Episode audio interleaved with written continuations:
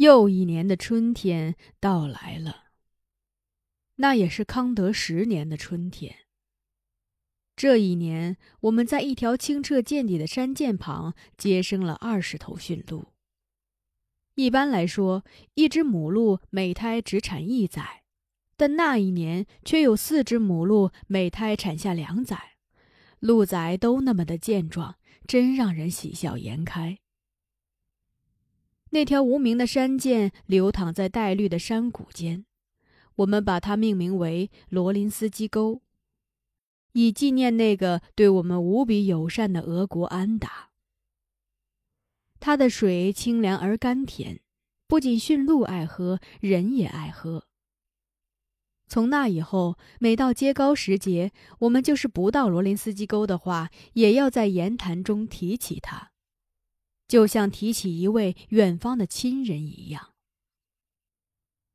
维克特是个大孩子了，他跟着鲁尼学会了射箭，能够轻松地把落在树梢的飞龙打落下来。鲁尼认定我们乌里楞又出了一个好猎手。安道尔也长高了，他能和果格利在一起玩耍了。安道尔虽然比果格利胖，又高上一头，可他却受果格利的欺负。果格利很顽皮，他跟安道尔玩着玩着，就要出其不意地把他一拳打倒，期待他发出哭声。安道尔呢，倒地后并不哭，他望着天，向果格利报告他看到天上有几朵白云了，果格利就会气得在他身上再踏上一脚。安道尔依然不哭，他发出咯咯的笑声，这时的果戈利就会被气哭。安道尔爬起来问他为什么哭，果戈利说：“你被我打倒了，为什么不哭？我用脚踩着你，你为什么不哭？”安道尔说：“你把我打倒了，我能看到云彩，这是好事啊，我哭什么呢？我浑身都是痒痒肉。”你踩我不就是让我笑吗？安道尔从小就被人说成是个愚痴的孩子，可我喜欢他。我的安草儿很像他的父亲。安道尔和果戈利很喜欢那些鹿崽。到了给驯鹿聚绒的时候，鹿崽已经能四处啃青了。我们怕掉了队的鹿崽跟着鹿群出去会遭狼害。就把走得慢的拴在营地。安道尔和果戈利喜欢为鹿仔解了绳子，牵着他们到罗林斯基沟去。他们去的时候还会往口袋里揣上盐。他们喜欢把盐放在手心，让鹿仔去舔。果戈利告诉我，安道尔说，鹿仔既要吃盐又要喝水，不如把盐撒在水里。直接让鹿仔去喝盐水不是更好吗？果戈利告诉他，盐进了水里后会随着流水而去，可安道尔却不信。他把口袋里的盐全都撒在水里，看着那些白花花的盐融化了，把头贴着水面去舔水，结果他尝不到盐的味道，就放声大哭，骂水是个骗子。从那以后，他就不吃鱼了。认定从水里捞出来的食物都是魔鬼，他们进入人的肚子里，会把人的肚子咬得像渔网一样，到处是窟窿。这一年的夏天，山上黄病流行，日本人取消了东大营的集训，不让猎民下山了。疾病在这种时刻为他们换取了自由。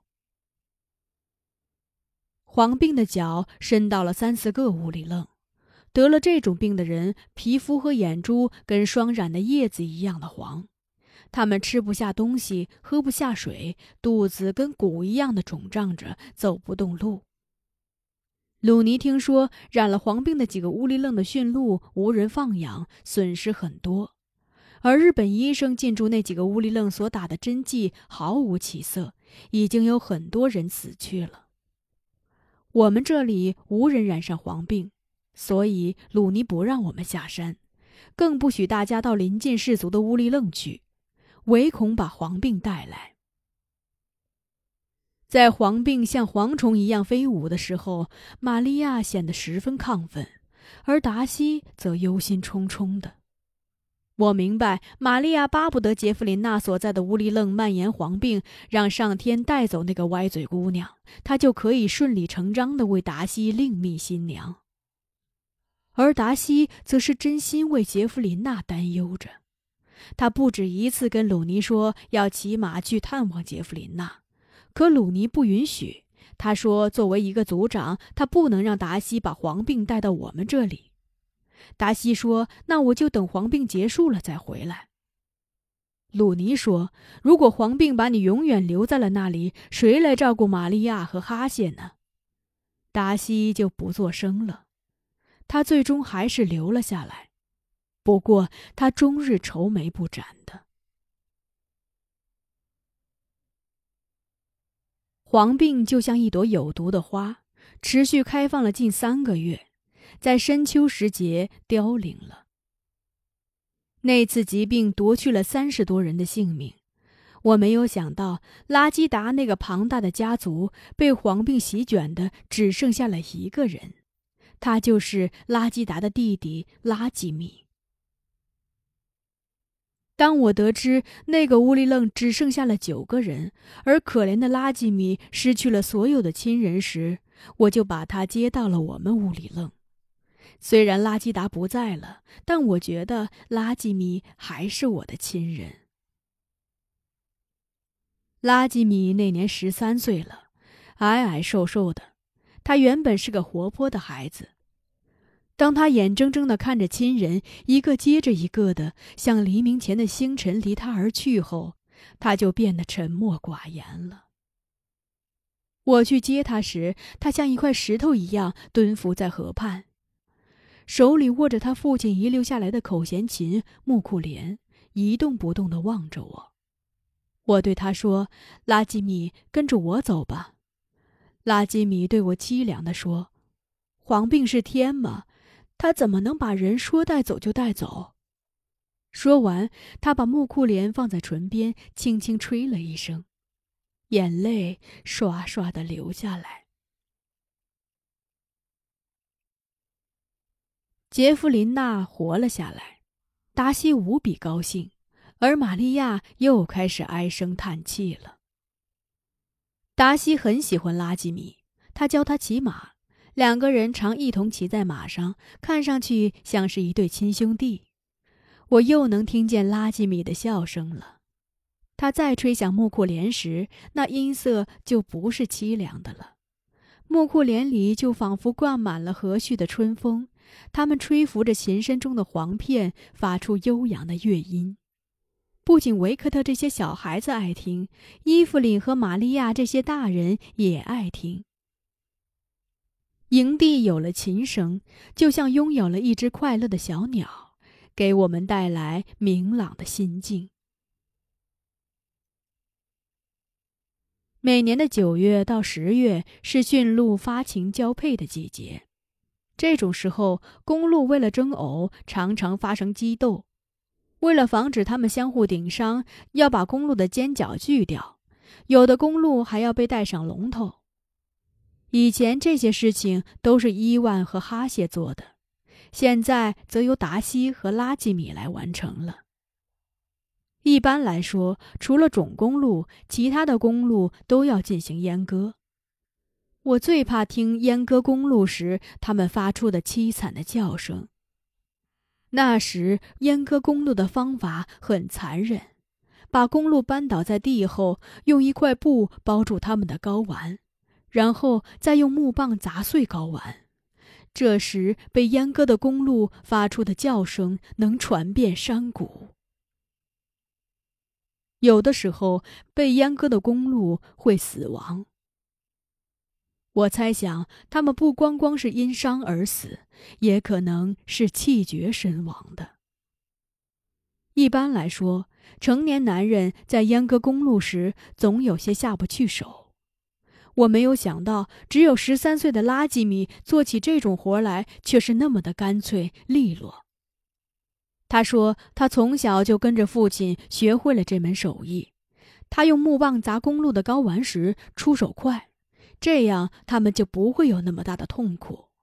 而且阉割完公鹿后，他会为他们吹奏木库莲，用琴声安抚他们，使他们很快就能恢复过来。达西和拉吉米白天把种公鹿圈起来，夜晚才放他们出来，让他们一边觅食，一边和母鹿交配。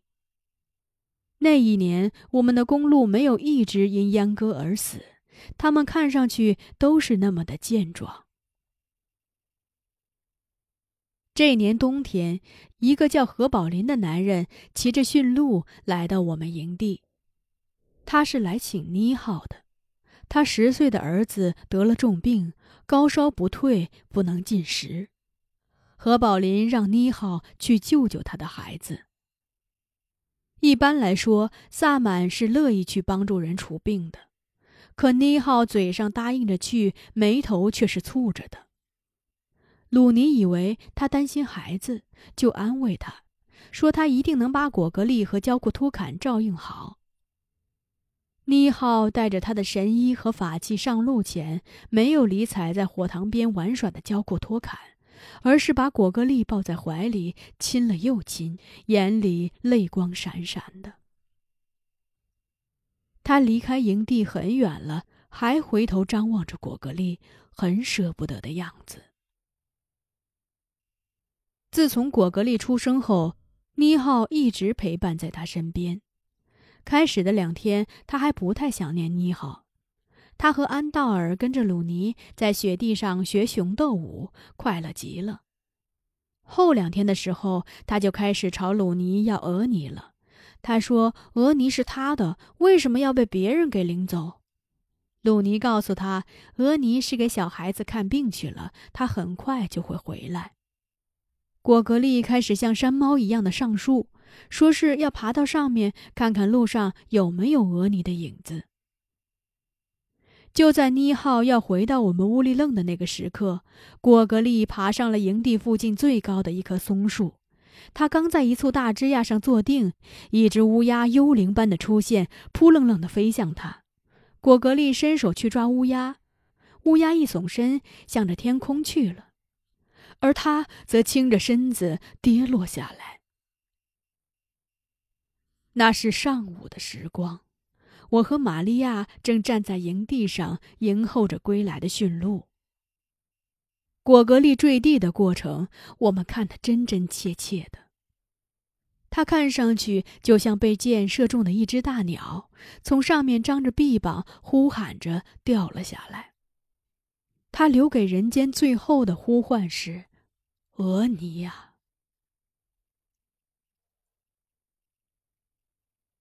我和玛利亚把血肉模糊的果戈利抱回西楞柱的时候，妮好回来了。他一进来就打了一个激灵，他看了看果戈利，平静地对我们说：“我知道他是从树上摔下来的。”妮好哭着告诉我们，他离开营地的时候就知道，他如果救活了那个孩子，他自己就要失去一个孩子。我问他这是为什么，李浩说：“天要那个孩子去，我把他留下来了，我的孩子就要顶替他去那里。”那你可以不去救他呀，玛利亚哭着说。妮浩凄凉地说：“我是萨满，怎么能见死不救呢？”妮浩亲手缝了一个白布口袋，把果格利扔在向阳的山坡上了。他在那里为果格利唱着最后的歌谣：“孩子啊，孩子，你千万不要到地层中去呀！那里没有阳光，是那么的寒冷。孩子啊，孩子。”你要去，就到天上去呀，那里有光明和闪光的银河，让你饲养着神鹿。